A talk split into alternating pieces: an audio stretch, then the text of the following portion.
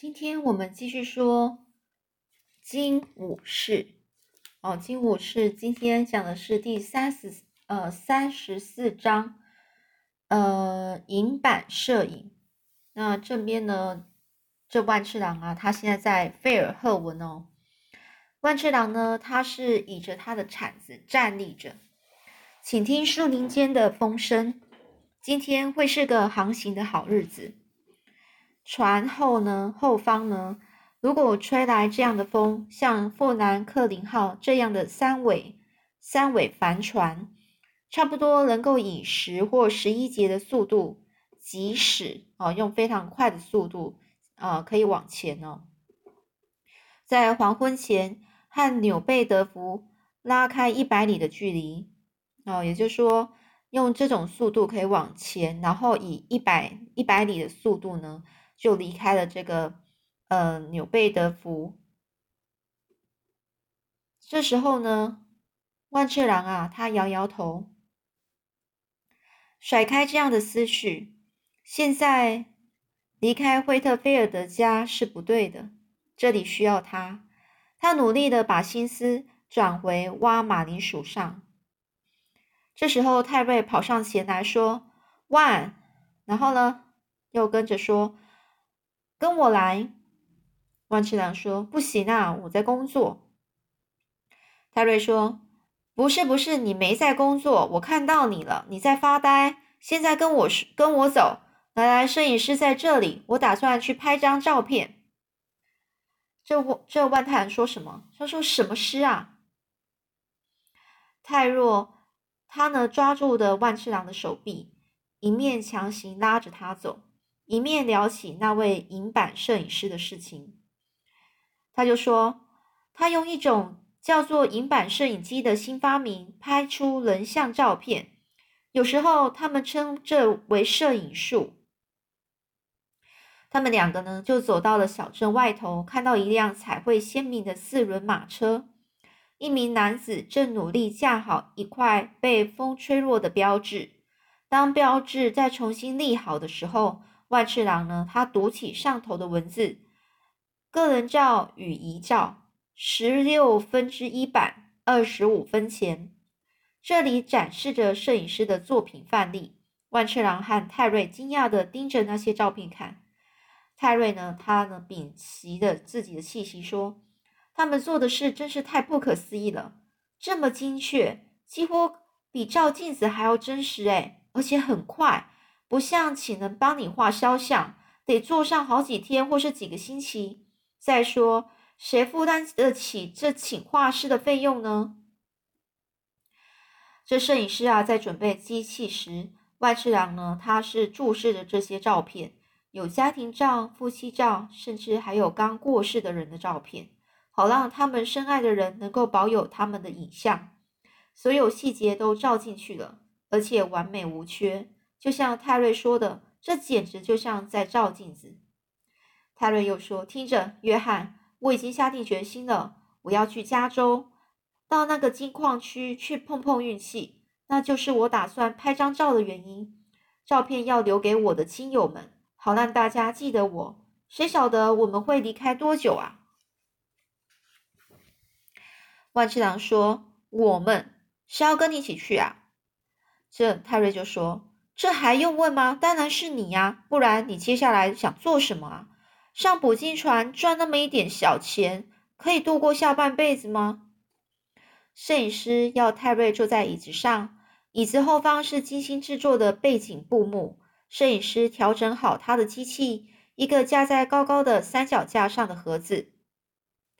这万强说：“我不知道，泰瑞，我现在怎么能够离开这个惠特菲尔德家呢？”我不能够离开，我不能够离开，把他们都单独留下来，没有家人陪伴呢。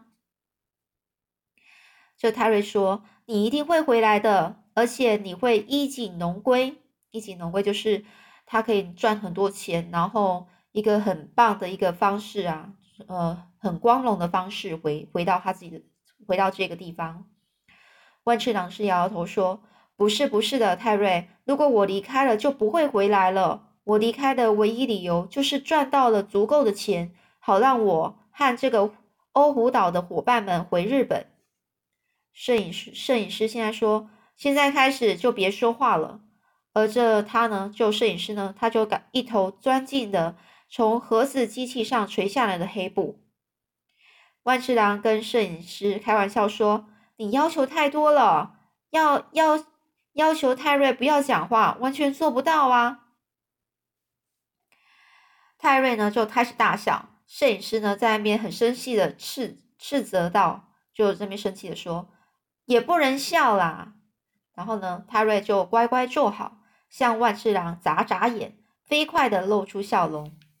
这男子呢，这摄影师啊，他又从布里探出头来说：“也不能够眨眼睛，也不能微笑，你们听不懂吗？你们不可以移动身体、手，还有脸和嘴巴，不然照片会模糊的。”他们安静了几分钟，接着泰瑞他低声的说：“约翰，你是大人了，你一定什么？二十二岁了。”在我们国家啊，年轻人要独立自主。船长和夫人只是期望你做到这一点，他们很快就会生孩子，你等着吧。不是，不是，我重新考虑了，不等了，我们走吧。泰瑞呢，拍一拍膝盖。摄影师现身，摇摇摇手，指着只对那个泰瑞说：“听着，年轻人，我受够你了。如果你继续这样子，照片会模糊成一团的。”接着呢，他又转向万七良说。如果你能够保证让他安静下来，我就让你打折。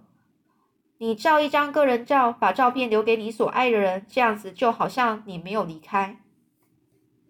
泰瑞呢，大声赞叹说：“真是个好主意啊！”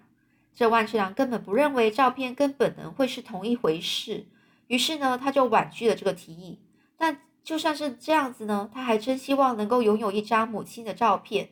他回头看看摄影师展示的照片。想象自己看着母亲的照片，试着回忆她的样子，但是记忆却笼罩在阴影里，悲伤还有渴望之中。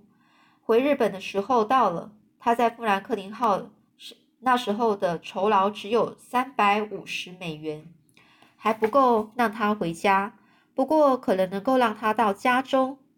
摄影师从布里钻出来说：“哎，好了好了，我拍好了，我希望画面不会糊成一团。”但是如果你们想再试一次，就得再付一次钱。这泰瑞说：“不用了，不用了，不管结果怎么样，我都接受了。”等他们再回来拿完成的照片的时候呢，这万次郎开始纳闷着说：“不知道银版摄影能不能捕捉到泰瑞接连不断的惊讶表情。”但是摄影师说：“他说的没错，照片里的泰瑞一团模糊，就好像他已经上路了。”就是他已经上路了，这个我就不清楚他是什么意思啊？因为我们中国就讲上路，好像就人已经死掉了哦，然后或者是已经离开了，那不知道是已已经离开还是死掉了。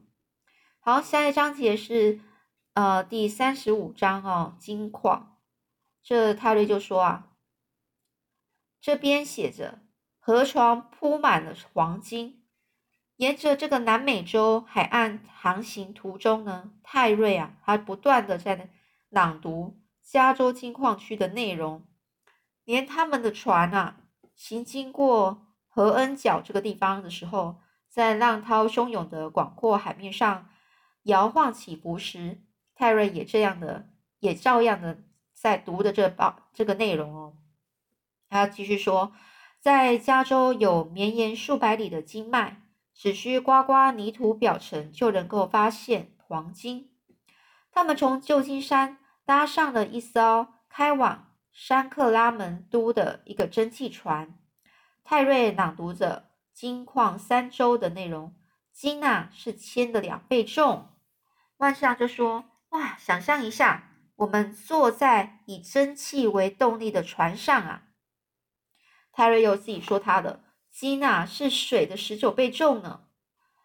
这时候万次郎他又说了：“看到了吗？是蒸汽耶，不是风，是那个大铁轮转动的船，就是要靠蒸汽来航行的。”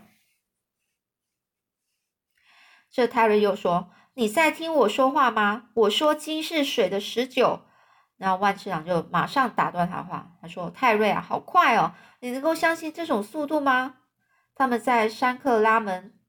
山克拉门都呢，转搭火车，这又是万次郎不曾体验过的新奇事情。当泰瑞试着描述用来掏黄、掏洗黄金的这个掏金槽时，这万次郎画着火车素描。万次郎呢，他是凝视着窗外，火车是飞驰的而过，窗外景色一片模糊啊。万次郎说：“世界上有那么多的交通工具，我小时候在日本只知道两种，一种是渔船，一种是脚双脚。这是真正的宝藏，就在这里。铁路啊，还有蒸汽船，还有大帆船，它们的速度很快，可以轻松快速的载我回家。而我为了回家，得去挖掘最重的金属，这不是很讽刺吗？”当他们骑着马沿着山路颠簸前行时，泰瑞说：“我们得留意我们的预算。有个家伙告诉我，一罐酸黄瓜和两颗番茄就花了他十一美元呢。”当他们徒步啊，就是用脚走啊，啊，徒步前进的时候，这很蹒跚的攀爬陡峭的连马都上不去的山崖时，泰瑞告诉继续说：“一盒沙丁鱼要十六美元。”一磅面包要要两二美元，一磅奶油要六美元。谁晓得这工作会这么艰苦？我们甚至还没抵达目的地呢。泰瑞和万次郎终于抵达目的地，从陡峭的河岸攀爬下来，河里早已经挤满了大批淘金客了。这个万次郎呼唤着泰瑞说：“这里有个好位置啊！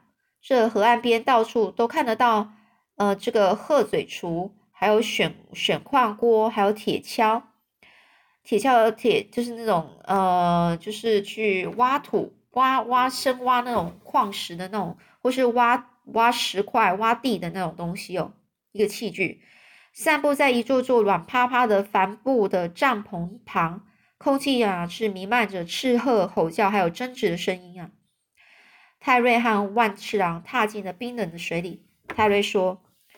先前在这个位置上的人，一定是挖到了金矿发大财了。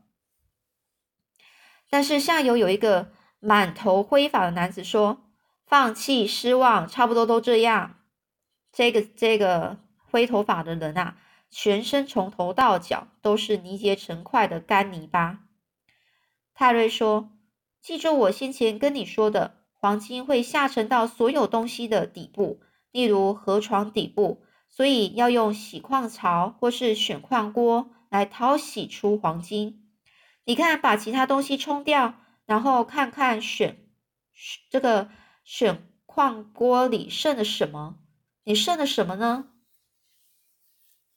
万次郎盯着他自己的选矿锅的锅底哦，有沙子、灰色小卵石和沙粒，但也有个东西正在闪闪发亮。他大叫：“黄金！”哎。十几个人立刻围了过来，低头看万次郎的选矿选矿锅，然后大笑。那些人指着万次郎大笑。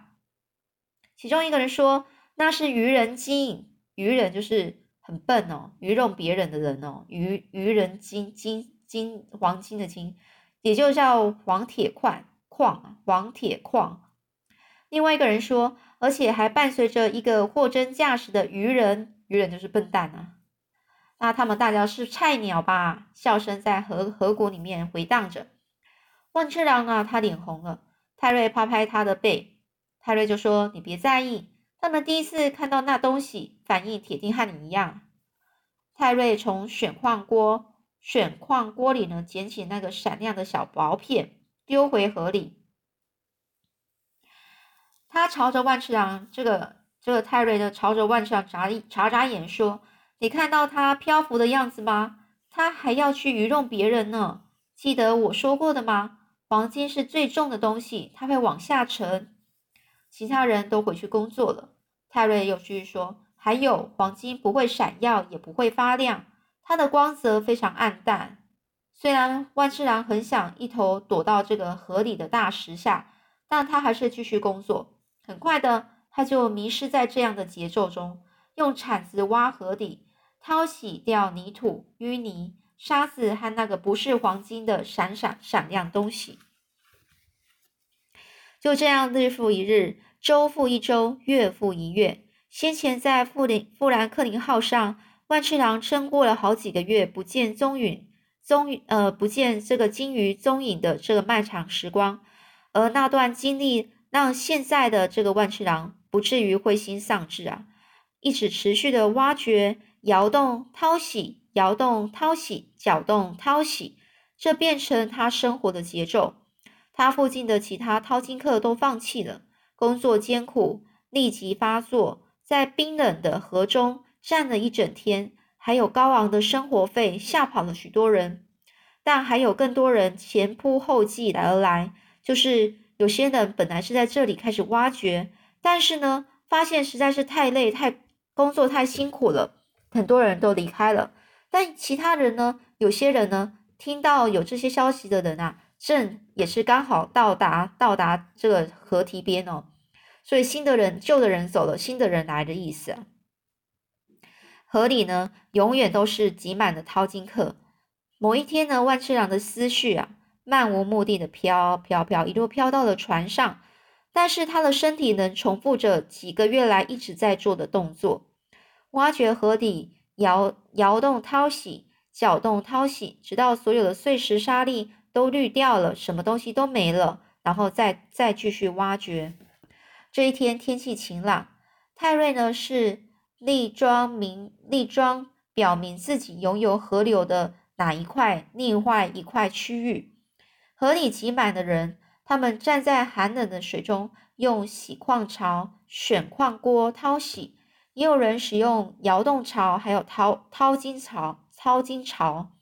槽是那种呃那种。呃，一一种凹下去的这种器具哦。